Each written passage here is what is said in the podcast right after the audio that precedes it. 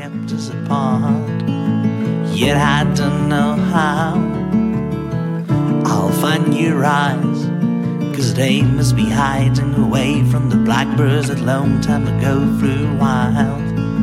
You may see them fly and gently melt themselves, diving into sunset, heading west. Once again down there, Settle down. I might build a house near the mountains and live the life of light and sound. I hope you come with me through this carousel. Is moving around, drawing circles of life through wonderful day by day. And as your melody gently lives your lips, I will forget my demands of eternity.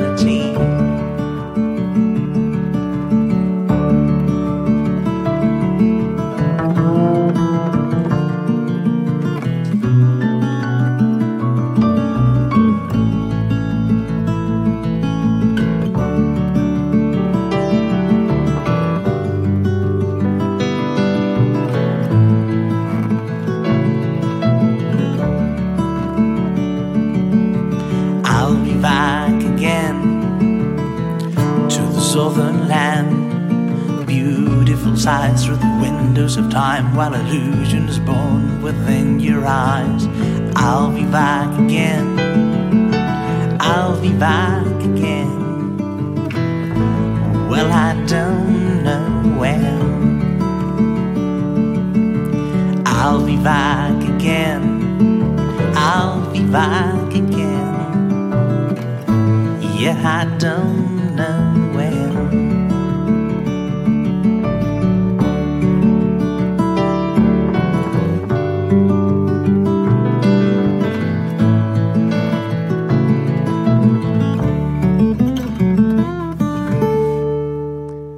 Hola, ¿qué tal? Abrimos el programa 462 de Bienvenido a los 90 con el nuevo trabajo de Moses Rubin. Se llama Leeds, contiene cinco nuevas composiciones y el propio músico lo describe como un disco donde la melancolía y la tristeza se funden con la única idea de hacer sentir al oyente mucho más cerca de aquella ciudad, Leeds. Lo ha publicado el pasado 21 de noviembre y ha sido grabado en los estudios Reno y en Audiomatic. Cuenta con la participación además de Rodrigo García y Ramiro Nieto. Escuchamos Leeds. We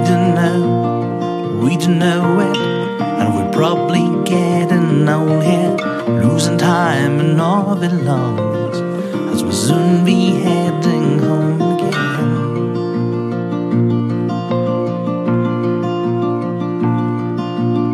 gaze up in the mirror as we drift down by the arcades, loaded with stuff to fill our shelters, surrounded by temples of shame. Those made of gold in Millennium Square guard our souls as we play. Parkinson building, gently stalking, we wait for the bus down the stairs. We don't know we didn't know it, and we're probably getting old here, losing time and our belongings, as we'll soon be heading home again.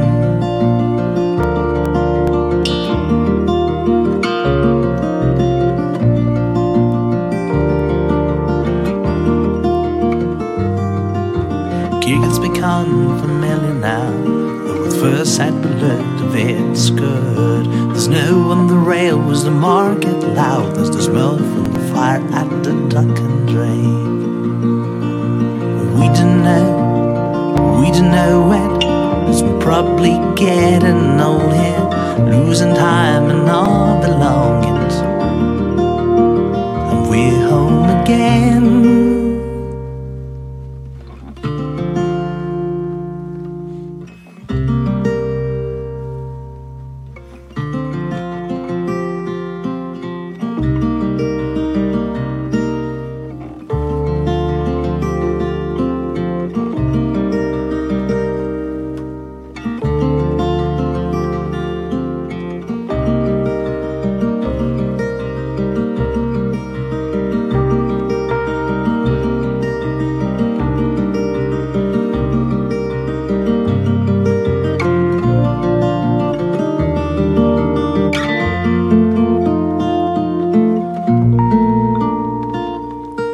Tenemos a Moses Rubin y su nuevo disco Leeds, que ya está en formato físico, con el que, además, con el siempre exquisito trabajo gráfico de Cecilia González.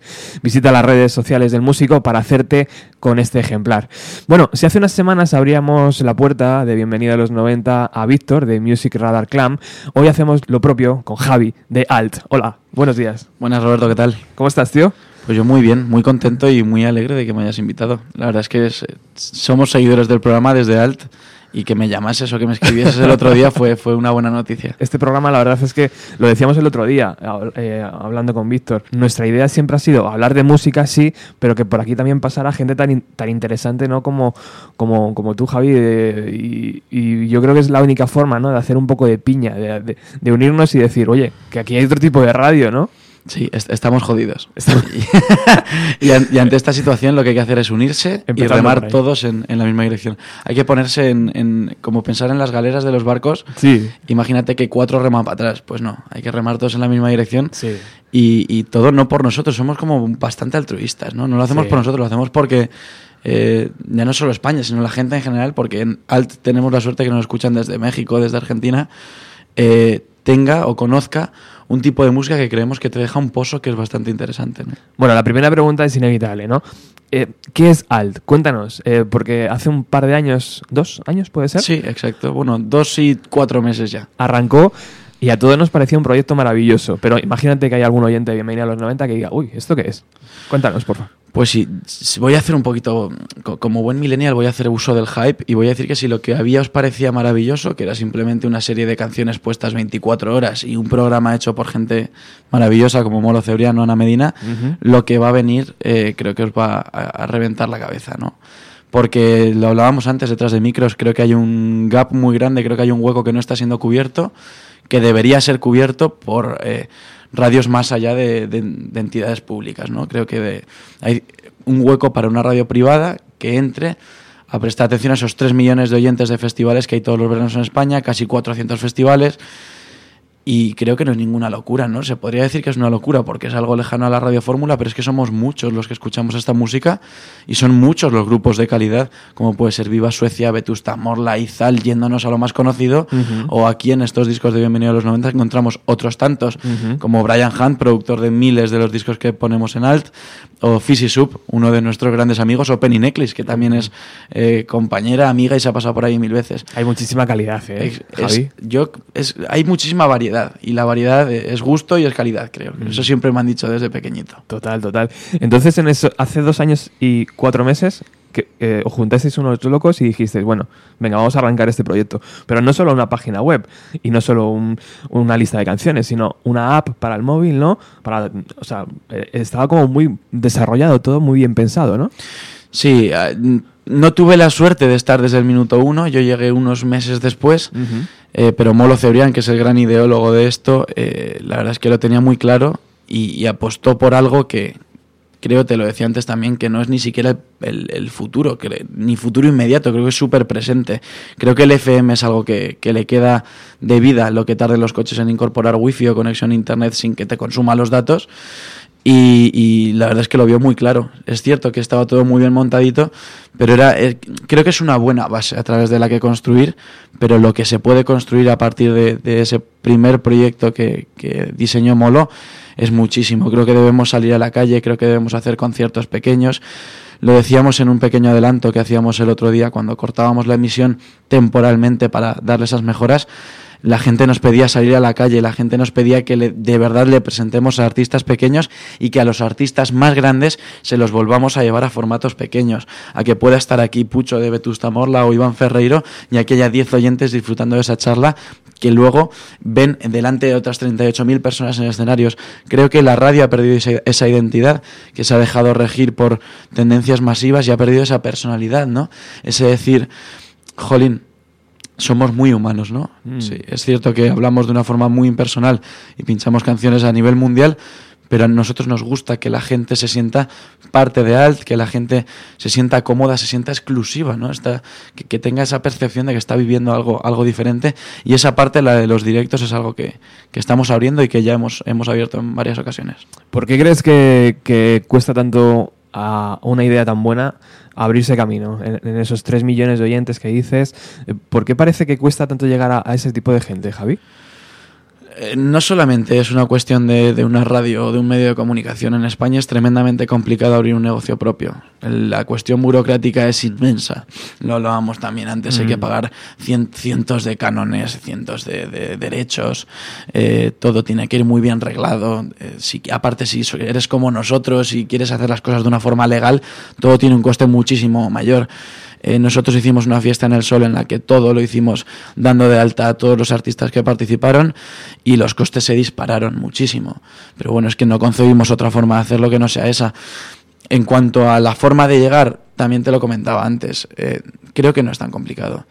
O sea, siendo un proyecto en fase beta durante estos dos años, ha crecido de una forma constante. Mm. Yo el primer día que, que pude hacer algo con Alt. El día que entré me mandan al Palacio de los Deportes a cubrir el último concierto de la gira Copacabana de Izal y estaba con mi micrófono y mi, y mi esponjilla que ponía Alt. Había alrededor de 15, 17 mil personas allí y te puedo asegurar que muchísimos grupos pasaban por al lado y decían, nos gusta lo mismo que a ti, al verme la esponjilla, que es el eslogan, es el claim de la radio.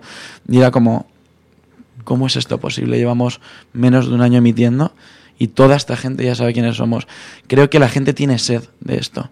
Y aparte esos grupos, Vetusta Morla, Izal, te vuelvo a meter a, Viva Suecia, eh, Sidoní, Sidecars, han hecho que el público sea mucho más grande que 3 millones mm. y que haya un público mm, a lo mejor de 10 que empiece a estar interesado por esto. Es el momento de, ya que quieren el caramelito, darles la tarta entera, yo creo. Bueno, pues luego nos vas a, contar esos proyectos de futuro que, tienen muy, muy buena pinta. Pero antes un poquito de música. Hemos pedido a Javi que nos haga una pequeña playlist y él, pues eh, amablemente lo ha hecho. Y de hecho, vamos a abrir con qué grupo, Javi. Pues con Androp. Androp, que fue que fue el, hype de los, de los 90. Exacto, fue el hype del final de los 90, momento en el que yo nací, y esta canción para mí es muy especial. este tema era la sintonía de un anuncio de Pepsi que yo tenía un año cuando salió, en el año 98 aproximadamente. Qué joven eres, madre mía. me, dicen que digo demasiado el tema de la edad, pero es que si estoy bienvenido a, bienvenido a los 90, tengo que decir que casi por primera vez, que yo llegué casi al final de los 90 pero yo con un añito cantaba esta canción. No sé cómo ni por qué, pero Train la, la cantaba y es un buen recuerdo que tengo.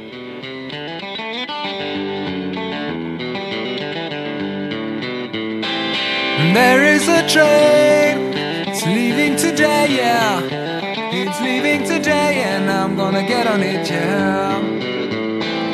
There is a train, don't let it pass without you, don't let it leave without you. just get on it. There is a train that leaves tomorrow, we're gonna get on it. There is a train, come on, let's hurry, let's get on it. So there is a train.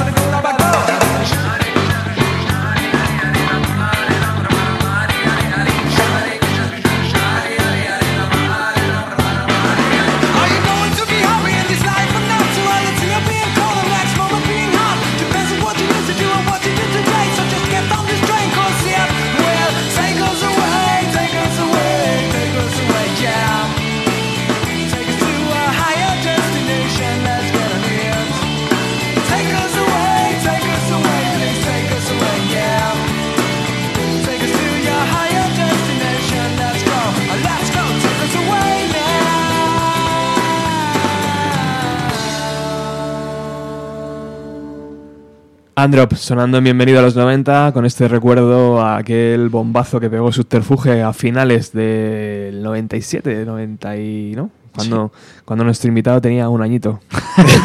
de hecho, creo que el disco salió en el 97, justo cuando había nacido. De hecho, espérate que fuese después de abril del 97 e incluso hubiese nacido. Qué vergüenza.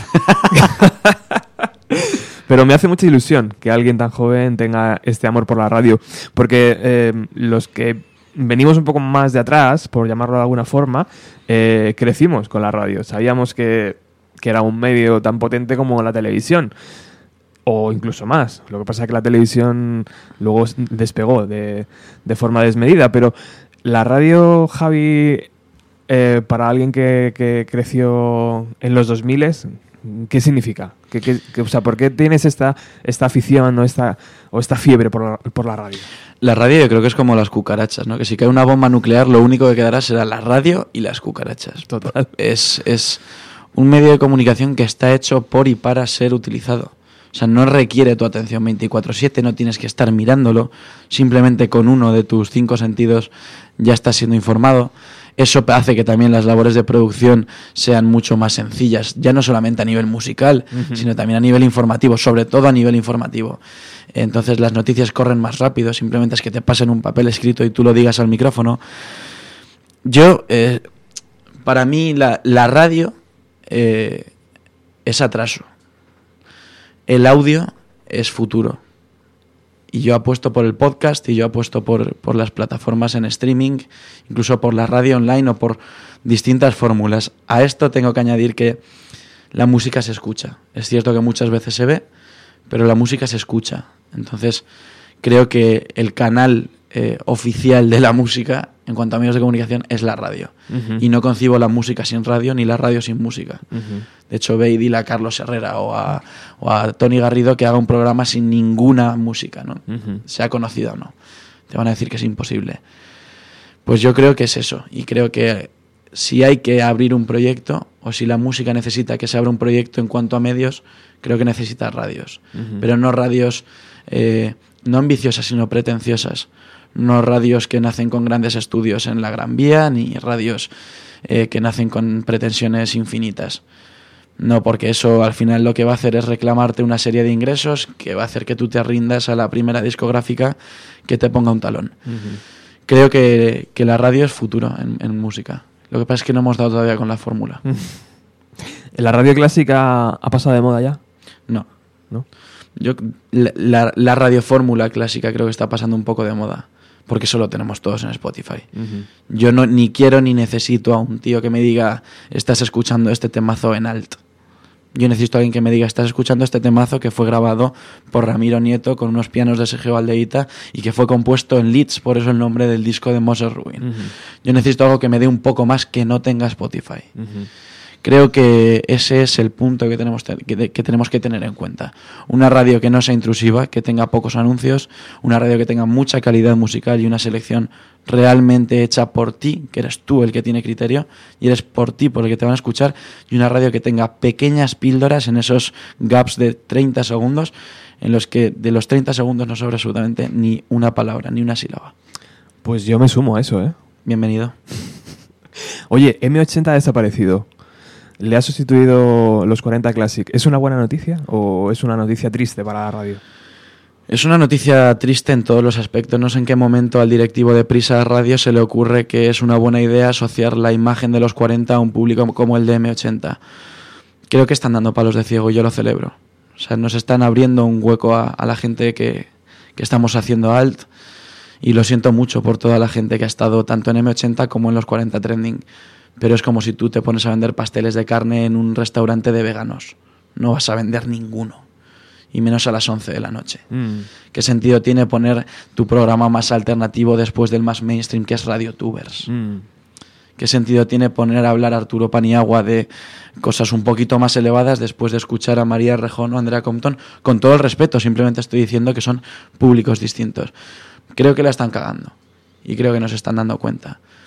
Y me doy más cuenta todavía cuando veo que Prisa Radio abre decenas de radios online, o varias radios online, y ninguna está dedicada a este, segmento alternativo. Hay dance, hay eh, rap, hay electrónica y no hay pseudo indie. Gracias. Gracias porque me, me estás dejando hueco. Bien. Bueno, vamos con otra canción. El siguiente, el- la siguiente pista que ha elegido Javi es Quique González. Sí, yo hay una cosa que no me podré perdonar nunca y es no ver a mi gran ídolo en directo porque murió cuando yo tenía dos años. Le escucharemos creo que un poquito después. Pero tengo la suerte, bueno, están saliendo otras figuras parecidas, pero creo que el único que ha continuado su línea modernizada, actualizada y personalizada es Quique González. Después hablaremos de esa figura, si te parece, Roberto. Vale. Pero sí que Quique es uno de, de mis super referentes. Me costó porque creo que solo tiene un disco en los 90, pero es que mi canción favorita, que sí Los Conserjes de Noche, está dentro de ese disco de personal, que es el primero.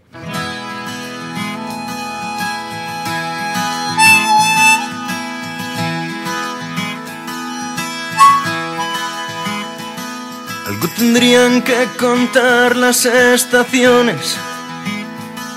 Algo dirán las terminales de aeropuerto. Los bares donde nacieron cinco de nuestras canciones. Las noches en que tu chica te decía nunca más.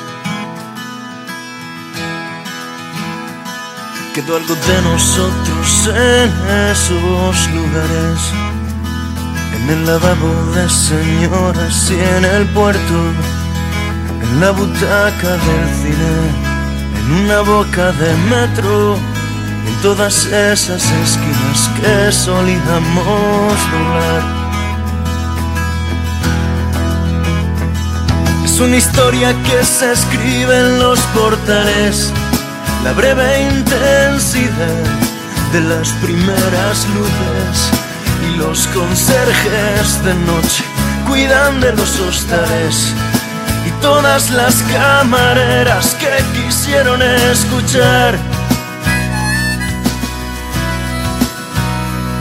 Algo tendrían que contar los escalones con pantalones arrastrados por el suelo, algo el asiento trasero que me ofrecía tu coche y el humo del cenicero que acabó por rebosar. Es una historia que se escribe en los portales, la breve intensidad de las primeras luces y los conserjes de noche cuidan de los hostales todas las camareras que quisieron escuchar. Tú siempre estabas dispuesta, es domingo por la tarde. La suerte es una ramera de primera calidad y los conserjes de noche cuidan de los hostales y todas las camareras que quisieron escuchar.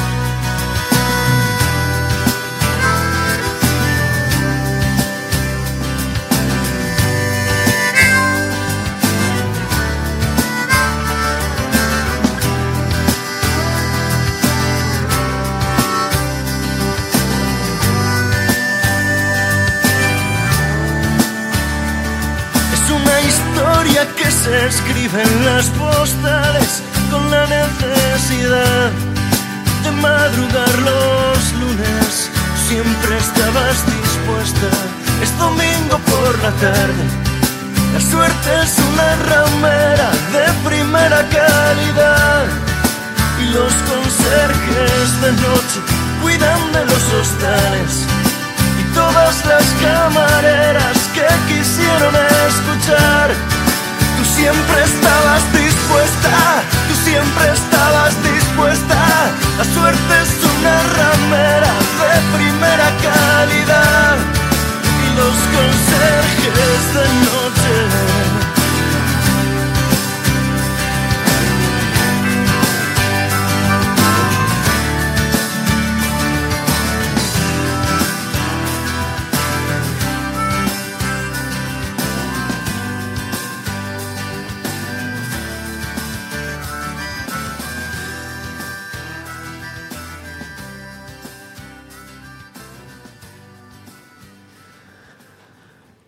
Quique González, en esta selección que hace hoy Javi de Alt, que estamos eh, hablando sobre la música clásica versus la música online, la música 2.0. No sé cómo llamarlo esto realmente. Es música. Al final, da igual dónde y cómo lo escuches, es música. Exactamente. Y la radio clásica versus la radio. Eso sí que es distinto. La radio online o la radio. que es lo que, lo que estamos tratando hoy. Este gusto por la música de. ¿De dónde te viene? ¿De tus padres? ¿De amigos? Cuéntanos. Pues me viene de mis padres y siempre lo digo, lo he dicho en un montón de entrevistas, en un montón de podcasts en El Disparadero, que es el podcast que llevo yo. Spam del bueno estoy haciendo aquí. dale, dale. es un podcast de entrevistas que tenemos en Alt y que está en todas las plataformas digitales, Spotify, iVoox, Apple Podcast. Y siempre lo digo, ¿no? Que, es, que le doy las gracias todos los días a, papá y a mamá por, por meterme en vena toda esta música, sobre todo el chico que vamos a escuchar ahora después.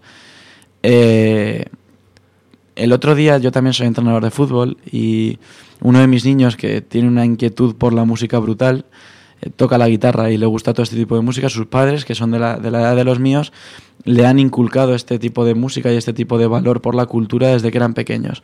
Y el otro día vinieron a, les invité a, a un evento que hicimos con Alt, con modelo de respuesta polar, en la sala Búho Real, y les dije, estáis invitados, o sea, os pago yo la entrada si hace falta, para agradeceros que estéis todavía educando en la cultura. En un momento en el que está cada vez más en auge este trap guarro que no hace nada más que denigrar a la mujer y hablar de sexo, alcohol y drogas en la peor de sus versiones, este reggaetón vacío con ritmo repetitivo, creo que son tremendos héroes sin capas aquellos padres, aquellos educadores que siguen inculcando ese valor por la música que dice cosas y que te hace pensar, ¿no? que te deja un pequeño pozo música para escuchar y no para oír. Creo que es fundamental. Mis padres lo hicieron desde que era pequeño. Yo, eh, cuando estaba en la tripa de, mi madre, me, ponían mucho a los secretos. Creo que era el grupo que más me ponía. Y yo me quedé con la parte más cruda de los secretos. Me gustaría escucharla ahora mismo. ¿Y qué dicen ahora cuando eh, profesionalmente te quieres dedicar al mundo de la radio y estás en estos proyectos y teniendo ese éxito con, con el disparadero? Soy, bueno, el éxito es relativo, es cierto que está creciendo todo, pero eh, es curioso porque por mucho que la generación de mis padres sea la inmediatamente anterior a la mía, nos llevemos 20, 28 años exactamente de diferencia, no son tan mayores, eh, tienen 48, no terminan de entender esto de la radio online, esto de los formatos no físicos. Esto fue una locura, que, que, yo me quisiese dedicar un poco al periodismo sacando nueves en, en el instituto, era un poco como porque no haces una ingeniería pero yo tenía esas ganas de contar historias, no solamente de música, sino de todo en general. De hecho, es una vertiente que también queremos abrir en Alt, hablar de, la vida, de la sociedad, a través de la música.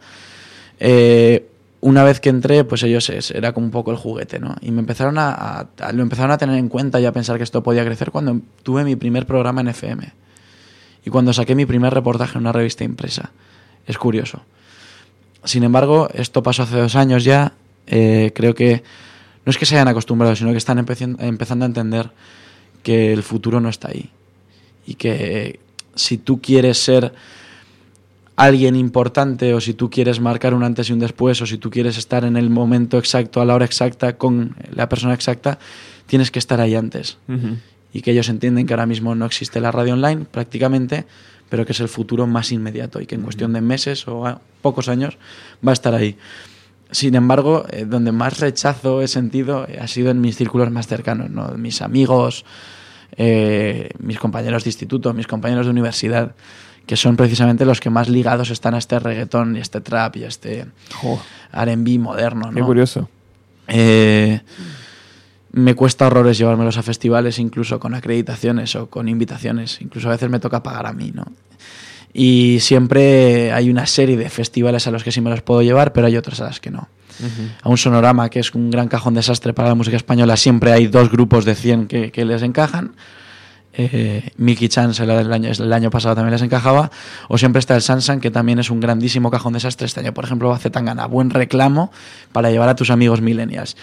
Pero si me los quiero llevar a un festival de los sentidos, algo más íntimo, más pequeño y con un criterio más cerrado, es más complicado. No te quiero ni hablar de contemporánea o de otros sitios más, más, eh, especializados. Efectivamente, eso no. Está, está complicado, hay que hacer la guerra. Y ahora, siempre lo decía, eh, pasamos de escuchar a Bad Bunny en el coche cuando salíamos de fiesta a escuchar Turneo de Iván Ferreiro, estamos progresando. Eh, mis amigos están en, en el buen camino. Bueno, vamos con esa, con esa sección cruda. No sé cómo la has definido antes, con el lado más crudo, ¿no? De, Versión cruda de los Versión- secretos, que a mí no, a mí los secretos no me, no me encantan. Y de hecho la producción me parece demasiado antigua. Me encantaría que, que Enrique siguiese vivo para poder reeditar toda su discografía y grabarla con un cuarteto de cuerdas, un piano y, y una guitarra acústica. Total, tío. Y algo, algo incluso con una guitarra acústica solo. sí, señor. Sería la leche. De todas formas, eh, es que como tampoco quería que la gente desconectase aquí, pues, y pusiese hoy no, colgado, que son mis favoritas, de estas ya de decir, voy a llorar y voy a encerrarme, he elegido una un poco más comercial, que se llama Aunque tú no lo sepas, que fue escrita precisamente por Quique González, que la escuchábamos antes.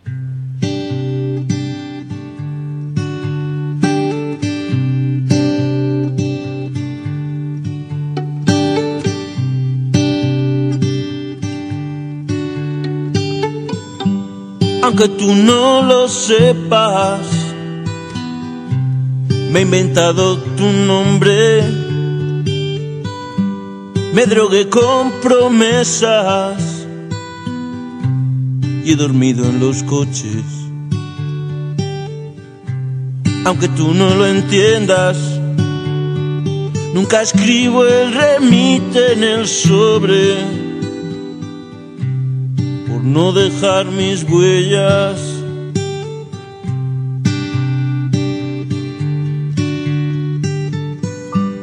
Aunque tú no lo sepas, me he acostado a tu espalda y mi cama se queja, fría cuando te marchas. He blindado mi puerta y al llegar la mañana no me di ni cuenta de que ya nunca estabas.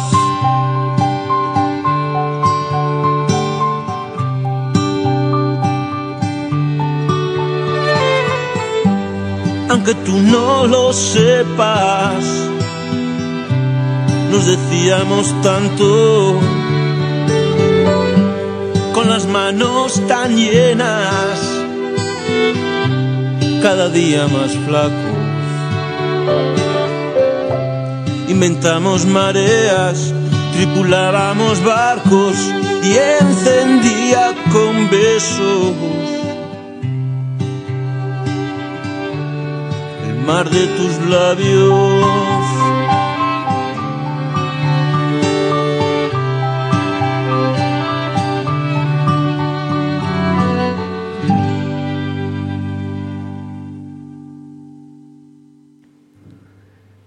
Siempre, Enrique. Ojalá, ojalá y volviese, tío. El otro día escuchaba a Borja Monpó de Modelo Respuesta Polar. Comparto muchas cosas con Borja y le estoy muy agradecido por todo lo que me ha dado a nivel personal y por todo lo que le ha dado al que siempre está ahí cuando, cuando le necesitamos, ¿no? Y él es uno de los fans más fans, tanto de Quique como de Enrique.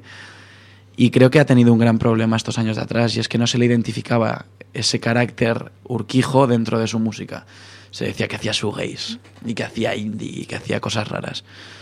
Y que el otro día viniese al Búho Real a cantar incluso una canción de Enrique, Tu Tristeza, en la versión más cruda, una guitarra y una voz. Que escuchases la música de Modelo Respuesta Polar en lo más básico, me hizo un poco sentirme como que estaba en, en el Palermo en el año 97. Palermo es un bar de aquí de Madrid que muchos no, a lo mejor no conocen, pero que dicen que es donde Enrique y Antonio Vega pasaban muchas, muchas horas. Jo, sería maravilloso poder, poder ir ahí. Ya te digo, es algo que, que no me voy a perdonar nunca, el no poder haberle visto. Bueno, era por tema generacional, no por... Era, era una cuestión... Era complicado. No, no podía elegir. Algún día se podrá. ¿Tú crees que llegará eh, la máquina del tiempo esta de... Yo... Ha, ha habido algún día que, que me ha pasado algo parecido, que he sentido como que me trasladaba porque soy un poco friki, ¿no? Y, y me he ido a, a la calle Espíritu Santo, que es donde, donde murió. Me he ido a la puerta del portal donde, donde le encontraron y he leído todos los, todos los mensajes. Se me quiebra hasta la voz que, que había en la puerta y... Joder. hubiese sido maravilloso. Es que me parece una de las personas que más y mejor ha sentido en la música en España. Y creo que, esa sensibilidad extrema que, le llevó a ese, a ese cataclismo, a ese precipicio, creo que, que, nos ha dicho muchas cosas. Nos ha hablado mucho sobre amor, sobre introspección, sobre conocerte a ti mismo, sobre sentirte incomprendido. Y creo que esta gente son grandes compañeros en momentos de, de soledad, de, estar jodido. Voy a meter una cuña de, bienvenido a los años 10, de 2010 para adelante, que es eh, otros principios fundamentales de, Viva Suecia. Me parece un disco que debe escuchar toda persona que se siente incomprendida. Porque cuenta ese ciclo de negación, ira, enfado, que, que, que, incluso Enrique estoy seguro de que pasó en varias ocasiones. Creo que han sido mis dos grandes compañeros. Los Urquijo, eh, Quique González y Viva Suecia en los últimos meses. Qué bonita charla y qué, contento estoy de que hayas podido venir al programa. Porque, y, yo de que me llames. Porque es otra, es otra forma de ver la música y de, y de entender la música. Y muchas veces cuando estamos haciendo radio solos y contando por qué ese disco era importante, por qué aquella canción eh, se escribió de, de, esa forma, nos olvidamos de que la radio también es, es esto, es charlar, un amigo que viene, que pone música y de repente conecta con 100.000 personas que están ahí fuera, ¿no? Y, y bueno, es maravilloso. Javi, ¿qué opinión tienes del actual Radio 3? Uf. no sé. Eh, creo que en cuanto a nivel percepción estamos confundidos. Radio 3 no es una radio de música alternativa. Radio 3 es una radio cultural pública. Radio 3 es la 2 hecha radio. Es el punto número uno. Por mucho que Virginia y que, y que Carmona sean los grandes referentes y la temática de su, de su programa tienda más a esto. Pero tenemos a Frank T pinchando rap, tenemos el séptimo arte, tenemos el sótano pinchando algo más garajero y más eh, rockero. Eh, tenemos a Tomás Fernando Flores haciendo temas de electrónica, es algo muy diverso. Es muy necesario porque es radio pública, pero antes lo decía, creo que, que no. Eh, que ellos tienen que prestar atención por una cuestión de servicio público a algo muy amplio. Creo que existe la posibilidad de especializarse en eso que hacen Virginia y Ángel. Creo que 180 grados y que hoy empieza todo, tanto uno como dos, eh, podrían, ser, podrían servir como línea editorial para una, una emisora total. Y creo que, por lo que puedo ver, es radio pública y es radio que presta atención a cuestiones más alternativas, pero que no presta atención a todo lo alternativo. O sea, que no es solo todo lo que reluce. Yo por cuestiones de la vida tengo amigos que tienen grupos que acaban de sacar su primer disco, pero que antes sacaron un EP con cuatro canciones. El disco tiene siete canciones, de esas siete, cuatro eran las de antes. Antes no les pinchaban y ahora les han estrenado en 180. ¿Qué ha cambiado? Que tienen una gran discográfica detrás. Que tienen a unos grandísimos managers que, lo mueven y que te llaman y que te lo cogen. Creo que sí, que están haciendo una labor brutal, pero que no es, no es tantísimo brutal. Creo que he, perdido un poco la... O sea, no, no encuentro muchísimas cosas que ellos pinchen por primerísima vez cuando no les conoce nadie. No escucho maquetas, escucho discos editados por discográficas llevadas por grandes agencias de management. Y me, creo que ese ir al, a, un micro abierto y coger a una persona directamente de allí que no tiene nada publicado y llevarla a tu estudio y permitirle esto que estamos haciendo tú y yo, hablar de música y que te cante un par de temas en acústico, creo que me falta. Me falta un poco. Hace unos meses sí que lo escuché con Ángel, un chico que había estudiado en, en Berkeley, en Valencia, que él era australiano o neozelandés, tenía un single publicado, pero no tenía nada. Joder, eso sí que me pareció súper interesante y me pareció súper necesario. Frecuento mucho una serie de, de bares de Madrid eh, y sus sesiones de micros abiertos, sobre todo el Búho Real. Es un sitio al que le he cogido mucho cariño últimamente. Y la sesión de micros abiertos que tienen allí eh, los miércoles por la noche es brutal. Hay gente como Dan Milson, que me parece que tiene un talentazo increíble y se llama Ed, se apellidase Sheeran y fuese de Halifax, sería conocido a nivel mundial. Pero hay cuestiones, hay, hay temas también en español que son brutales. Hay una chica que se llama Jolly Sa, con dos As y dos Y en Jolly, que es increíble. Hay una chica que se llama Eva McBell, que me parece espectacular. Y esa gente está a años de sonar en Radio 3. y creo, que, ¿eh? creo que ya tienen el nivel para estar ahí. Igualmente, gracias. Porque eh, Dan suena desde hace muchos meses en, en Alt. Jolie, en cuanto retomemos la emisión, va a sonar. Luis Fercán va a sonar. eh, Eva McBell va a sonar. Toda esta gente va a sonar porque creo que te da mucha personalidad. Mm. Eso de. De hecho, han pasado muchísimos años de las primeras maquetas de los planetas y Julio Ruiz sigue fardando de que él es una de las pocas personas que las tenía y que las pinchó. Es verdad. ¿no? Una demo que me mandaron grabada a guarra en el garaje de yo qué sé. Hay que recuperar un poco eso en la radio. Pero es que la radio en los 90 era otro tipo de radio a la que escuchamos hoy. Se parece, pero no, no es igual. Yo tengo el- un, un hobby que es recuperar programas de aquella década. Y mm, porque mm, los archivos mm, pues de, de- radio solo estaban enfocados como a la radio radio 1, ¿sabes? A la radio de noticias, a la radio de, de sucesos, pero a, lo musical no. Entonces de, de repente nos hemos juntado unos cuantos locos y estamos recuperando programas y los enfrentas a los que hay hoy en día y sí, había mucha música, pero había mucha palabra. Hoy hay menos palabra. Hoy es, es como más, más lista, ¿no? Más eh, poner las canciones y pim, pim, pim. Pero por aquel entonces eh, la palabra del locutor era la que realmente te construía, ¿sabes? La base para un grupo, para que a ti te gustase. Es que eh, si tú juegas al Monopoly tienes que saber cómo se juega al Monopoly. Y a nosotros nos han dado un, un tablero que nos viene impuesto. Y las normas del tablero son las que son. Yo tengo 30 segundos para hablar antes de cada canción. Voy a exprimirlos. Claro. y voy a aprovecharlos. No voy a decir ni que estamos a lunes, Mm. ni que, o bueno, en este caso a sábado, ni que estamos, ni que hace un día soleado, Mm. ni tres veces el claim de la radio. Voy a aprovecharlo para decir dos frases que la- en las dos frases diga tres cosas. Claro. Eh, se lleva lo brief, lo, lo escaso, lo, lo comprimido. Pues es una, es una tremenda virtud. Ahora estoy trabajando con youtubers fuera de alt y estoy aprendiendo mucho en cuanto a esto. En vídeos de cinco minutos tienes que decir lo que en documentales de dos horas. y es increíble, pero se hace. Luego te, quiero, luego te quiero preguntar por la plataforma, por, por YouTube, por, por qué eh, allí encuentras mucho más oyentes, entre comillas, que, que, que en Evox o en iTunes o lo que sea. Eh, mm, volviendo a Radio 3, Julio Ruiz eh, le entrevisté hace unos meses y le decía, Julio, ¿es, ¿es verdad o es necesario que para pinchar buena música necesitas unas nociones de, de música, de, de- de haber tocado en una banda, de controlar un instrumento? Porque ¿no? él siempre estaba con el intrusismo laboral, de que hay muchos podcasts, de que hay mucha gente escribiendo, que no se dedica a esto. Y yo le decía, mm, realmente tienes que tener unas nociones de música, ¿no? Para saber si una canción es buena o es mala o no. Entonces, él se quedaba un poco ahí como diciendo, bueno, a lo mejor sí o no sé. Eh, ¿tú, ¿Tú qué opinas? Creo que es miedo. Eh, me da mucha pena porque yo me estoy dedicando eh, educativamente, universitariamente, a prepararme para esto, pero como, como sé de, de lo que hablo, puedo decir abiertamente que la carrera no te sirve para nada. Y que eh, tener un título en el que diga que eres periodista no te diferencia de absolutamente nada de algo de alguien que hay fuera. De hecho, los grandes periodistas que salen son por cuestiones innatas muchas veces. Porque tienen esa hambre, esa inquietud, Mm. ese querer saber y ese querer contar, que eso es algo que no te cuentan en la universidad.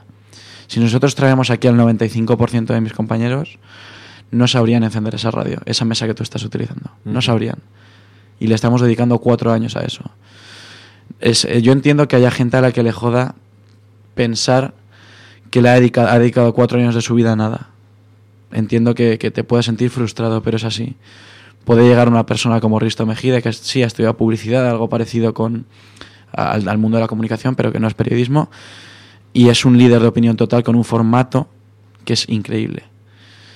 Entiendo que haya gente a la que le pueda joder que un youtuber sea capaz de llegar a más personas y que su engagement sea muchísimo más grande que el de un programa de radio de una persona que lleva 20 años haciendo radio. Mm. El otro día tuve una charla en... est- Estaba, estoy flipando últimamente porque nos están llamando en un montón de sitios y es una grandísima señal y ya- yo estoy como un poco desbordado. Me llamaron de la universidad para dar una charla teniendo el 50% de la carrera. Y Ana Medina, compañera de edad, me decía, sabes que eso solo lo hacen los putos cracks, ¿no? y decía, joder, esto es muy raro, tío. Qué bueno. Y aparte lo mejor es que al lado tenía a Fernando Navarro, que creo que es una de las Biblias andantes musicales que tenemos en este país y nos preguntaban por, por si se había perdido la, la capacidad de prescripción en el periodismo musical. Creo que se ha perdido, por supuesto, pero creo que se ha perdido porque se le ha dado la espalda a las plataformas donde está esa capacidad de prescripción, que en estos últimos años era YouTube. Mm. ¿Qué había de periodismo musical en YouTube? Absolutamente nada. Y lo que estoy viendo en las últimas semanas están siendo reviews de OT, en las que te vendes a hablar de mariconez y de tonterías por el estilo. Ujú. O de que Z Tangana ha hecho o ha dejado de hacer el otro día que se fue. Si se lo hubiese hecho de David Bowie hace 40 años, hubiésemos hablado de un acto irreverente digno de un artista que tiene un mundo interior muy rico. Mm. Ahora estamos hablando de tonterías. Mm. Creo que se le ha dado la espalda a esas grandes plataformas de, de difusión y si tú piensas en papel, pues ten en cuenta que te van a leer los del papel, Claro. el resto no. Creo que es un análisis que deberíamos hacer los periodistas y los que nos dedicamos al mundo de la comunicación. Creo que tenemos que saber cómo y cuándo entrar o cómo aprovechar cada formato. Y volviendo al tema de la crudeza que decíamos antes de la maqueta, somos muy tontos. Porque eh, Spotify nos pone toda la música y tú necesitas tener algo diferente. Sin embargo, vemos como plataformas como Sofar, como la Blogotech, como las Tiny Desk Sessions, en- hablo algunas a nivel nacional, otras a nivel internacional, como Clavados de, nuestros compañeros de Un Clavo Ardiendo. Como Balcony TV tienen un éxito brutal y suman 6 y 7 cifras en sus vídeos. ¿Por qué? Porque son versiones distintas, crudas y diferentes a las de estudio. Eh, la versión más primigenia del tema, muchas de las veces, ¿no? Sí. Que todos hemos llorado viendo a Bon Iver en la Blogotech, cantando delante de una chica que ni siquiera sabía que era Bon Iver y que lloraba. Una voz en una iglesia o en un hall muy grande con una gran reverb. Si la gente está demandando eso, es que la gente está pidiendo eso. Es que la gente está pidiendo algo distinto. Y seguimos apostando por la radio fórmula, por el escucha este temazo aquí en no voy a decir nombres porque no me quiero meter en fregados, pero Mm. Mejor. creo que que tenemos que darle una vuelta y tenemos que buscar un poco más de personalidad en la radio. ¿Qué te parece si ponemos música? Sería genial y aparte abrimos ya la puerta un poco, a, un poco la- a la alegría. El, el siguiente me- me- me gusta mucho. ¿Qué vas a poner? Pues voy a poner a Counting Crows que, aunque este disco es del 93, está muy ligado a mi generación porque pusieron eh, voz a Shrek, que es una de las, de las películas que marcaron nuestra infancia. Y esta canción creo que la conoce todo millennial. Escuche o esté interesado o no en la música, es Mr. Jones. Y a mí me parece un temazo, como dirían en, en la radio fórmula, ¿no?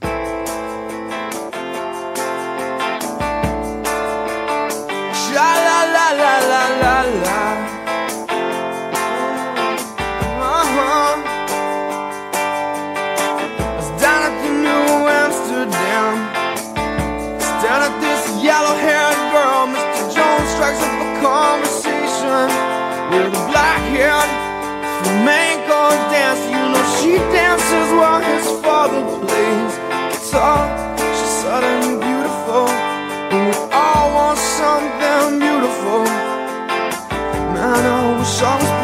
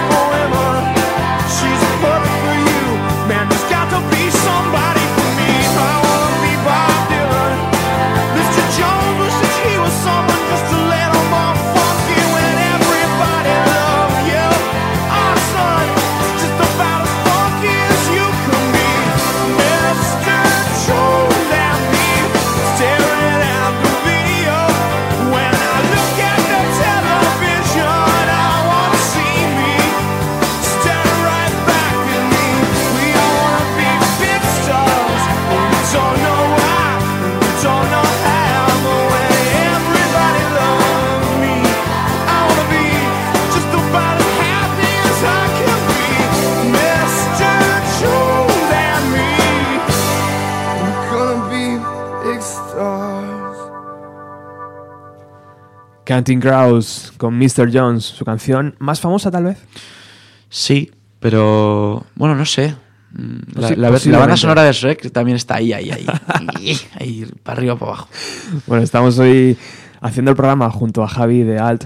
Eh, no sé si recomendar que, bueno, sí, vamos a recomendarlo, que, que narices, eh, que se descarguen la, la aplicación, ¿no? De- de- De momento que nos sigan en redes. La aplicación redes. está, Vale, vale. está activa y puede escuchar los podcasts a través de la aplicación, pero la emisión se la van a encontrar unas semanas parada. Ajá. A través de redes, mira, puede ser que en una semanita o así empecemos a dar noticias que van a atender a eso del directo que hablábamos, que van a atender a eso de la crudeza, de llevar un artista que está creciendo mucho, que pa- pasó por alt cuando todavía no tenía ni un disco publicado. Fíjate. Estamos ahí, estamos ahí en conversaciones. Vale, vale. con vale. cosas guays que creo que a la gente le van a, a parecer interesantes. Bueno, estamos llegando al final del programa y realmente Javi había elegido como seis o siete canciones más. Eh, Habrá volumen 2. no sé. Esto es la radio en el fondo. eh, dos personas que empiezan a hablar y, y al final se quedan muchas canciones fuera. Siempre nos pasa. El otro día con, con Víctor de Music Radar Clan también nos pasó. Por cierto, eh, hablando de Víctor, creo que acaba de publicar un vídeo donde se grabó aquí... eh, en la emisora, de- hablando de Bienvenido a los 90 y tal. Bueno, no sé, luego os, os hago, os pego el enlace por, por las redes sociales. Eh, pero lo que decías antes, Javi, de la plataforma de, de YouTube, de, de cómo ahí también hay un buen trozo de pastel, digamos, ¿no? De, de- para poder comunicar, para poder llegar. No solo gente que se sienta y decide escuchar, o que está en la oficina y decide escuchar, también hay gente que quiere ver, ¿no? Entonces eso hay que tenerlo en cuenta. Es que es, es- es- has dado en la clave. O sea, no es alguien que tenga algo de fondo y te lo ponga, es alguien que está yendo a ti a pincharte y a darte un like. Y aparte, eh, precisamente esa generación perdida de la radio es esta de, ganada en YouTube. Entonces tú puedes hacer... No me gusta decir que Alt es una radio, me gusta más decir que es una plataforma o que es un medio de comunicación en general, porque la idea que tenemos a partir de febrero, a partir de enero y sobre todo a partir de septiembre de 2019 es muy 360, es muy vídeo, audio, físico, es muy todo y creo que es el futuro, ¿no? Eh, pero es, es- es una cuestión de que se pueden aprovechar, se puede aprovechar el contenido de los dos formatos perfectamente. Eh, creo que es la clave también. El, el barrer un poquito de un sitio y un poquito de otro. Y generar también contenidos distintos para un sitio y para otro, porque un público demanda una cosa que no demanda la otra.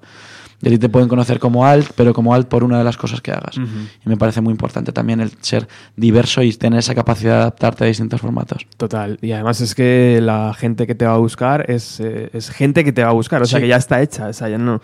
eh, Es que van a por ti, no vas todo por ellos. Exacto. es- es- a veces ese concepto es muy, muy importante para la publicidad. Sí, los medios eh, han cambiado tanto que ya no es el programador de una cadena el que elige qué ve la gente, sino la gente la que elige lo que ve. Yo el otro día veía Cuéntame y lo veía a través de RTV a la carta, no lo veía en directo.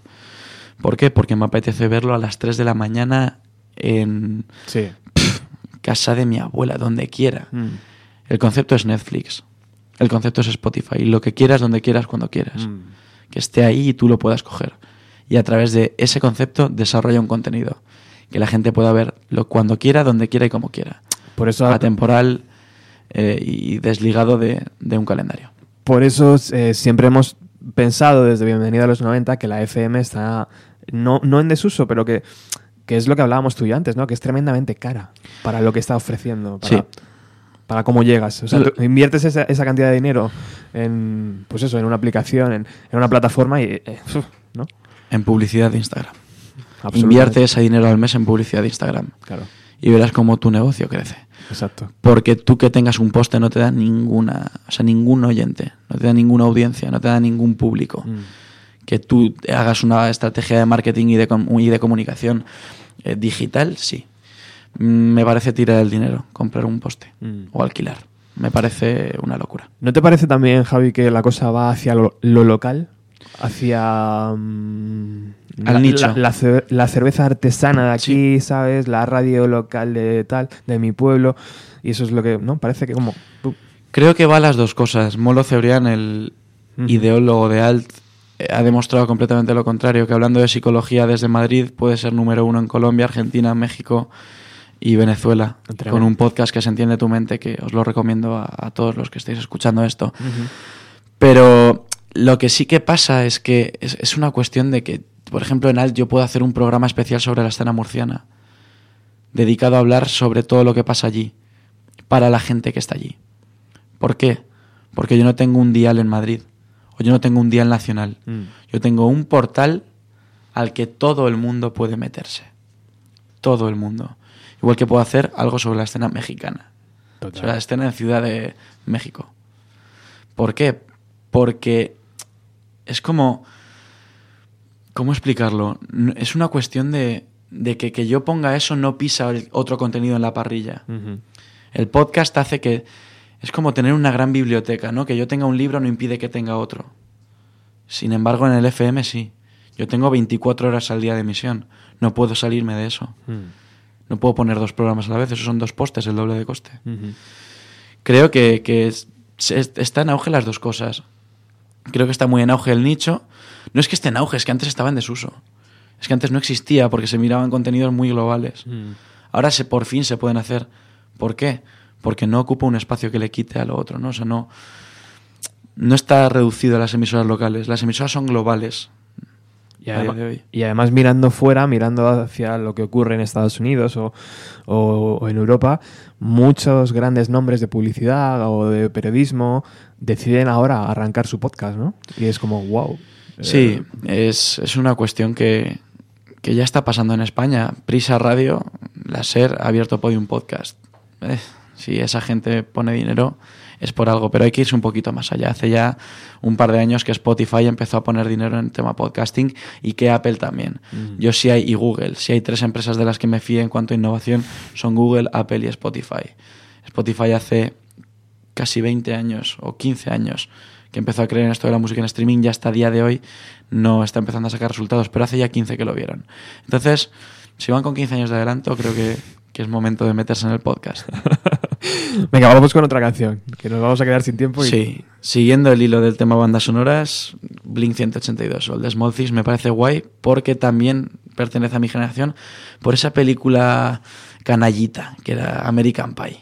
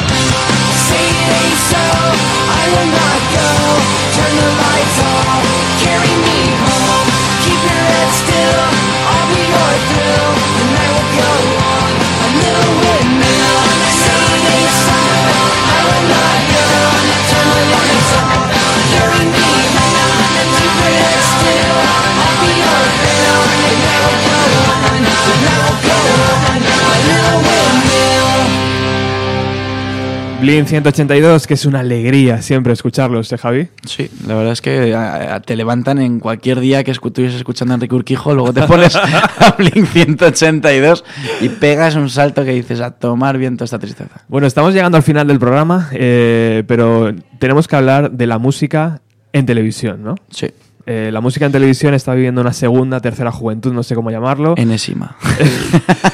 Eh, ahora de repente tenemos dos, eh, dos programas hablando de música, uno cachitos, otro la hora musa, eh, el mismo día, casi a la misma hora, ¿no? Los, dos. Y no sé, ¿cuál es tu opinión, Javi? Debe ser por una cuestión generacional, pero yo estoy un poco despegado de, de de esos formatos. Más que hablar de música en televisión, hablaría de música en formatos audiovisuales. Y creo que a la vista está, antes hemos hablado de varios que tienen mucho éxito, Tiny Desk, eh, Blogotech, creo que hay que ir un poco más allá. O sea, a mí no me hace mucha gracia o no me termina de llamar ver una realización de aplauso de los años 80 y 90 en 2018 y un directo como en un concierto de Bumburi o de Vetusta, por mucho que ellos sean brillantes. Eh, el otro día, bueno, cuando salió la hora musa, yo decía en Twitter, hay, un, hay una etiqueta o un hashtag que es Unpopular Opinion, que es, voy a decir algo que no os va a gustar, por favor no me matéis. y puse Unpopular Opinion, dos puntos, música en la tele sí, por favor, pero hay que ser un poco más exigentes. Y creo que le debemos pedir un poquito más. Y en el caso de Cachitos más todavía. O sea, Cachitos es 80me, el cu- programa que va después de Cuéntame, pero hablando de música solamente. El mismo formato. Vídeos enlatados sacados del archivo de Radio Televisión Española con un coste mínimo, una imagen como la de Virginia Díaz potente y con un gran engagement dentro del mundo más alternativo Sí. y una serie de rótulos que ponen, pues no sé si el becario o, o alguien en cinco minutos de edición. O sea, creo que se pueden hacer cosas mucho más grandes, incluso con menos recursos. Qué exigente eres, Javi. Es que no es que sea exigente, es que creo que los recu- esos recursos se pueden aprovechar mucho mejor. Me gusta eso, tío. Sí, sí. Estoy, Lo hablábamos antes, con el dinero del FM se pueden hacer cosas maravillosas. Bueno, ya te digo. Bueno, nos vamos a despedir. Yo he recuperado a Rem eh, en su versión séptimo de caballería, porque en la lista de Javi aparecía Rem, Losing My, Hmm. My Religion, que es un temazo de los 90, y he, dich- y he pensado, hostia, pues vamos a recuperar aquel, aquel programa que estaba dirigido o presentado por Miguel Bosé y que llegó llevó te- gente tan potente como Madonna o, o Rem. Si te das cuenta, es- está todo cortado con el mismo patrón. Ahora te vuelven a poner una cantante de, de presentadora, te vuelven a sentar en un sillón ahí en medio. Lo único es que ahora ya no viene Madonna. Ahora los artistas que hay en la hora musa no son, son más de talla, grandísima talla nacional, pero no te viene un Britney Spears como venía música así, ¿no? O a, o a séptimo de caballería. De todas formas, no es que sea crítico, es que es, o sea, no es que sea exigente, es que soy crítico. Hay siempre que ser crítico porque sí, está bien, está mejor que lo que había, por supuesto, pero hay que seguir mirando hacia adelante y hay que seguir creciendo, yo creo. Es algo también que pasa en los festivales y ya, ya con esto nos despedimos. Y eh, antes en Madrid apenas teníamos un festival masivo, ¿no? Y de, repente hace dos o tres eh, años ha llegado Mad Cool y todo el mundo, está- todo el mundo está súper contento. Pero hay que ser, hay que pedir un poco más. También hay que pedir sí. que ese Mad Cool tenga un escenario de bandas locales, no de Sí, bandas. sí, sí. O sea, que vaya creciendo todo en ese sentido. Y bueno, en, ese, en esas estamos. Llegaremos a ello, ¿no? Llegamos al primer punto, volvemos al primer punto de la charla. Estamos todos en el mismo barco, vamos a remar para seguir eh, avanzando. ¿no? Javi, muchísimas gracias por venir a Bienvenido a los 90. Gracias a ti por invitarme, porque la verdad es que jo, ojalá hubiesen sido dos o tres horas en vez de una, porque yo creo que tenemos material para, para hablar. Habrá que hacer otro, otro programa, ¿vale? Encantado. Bueno, nos despedimos con este, esta actuación de Rem en séptimo de caballería. Creo que corría el año 98. Hmm, chao.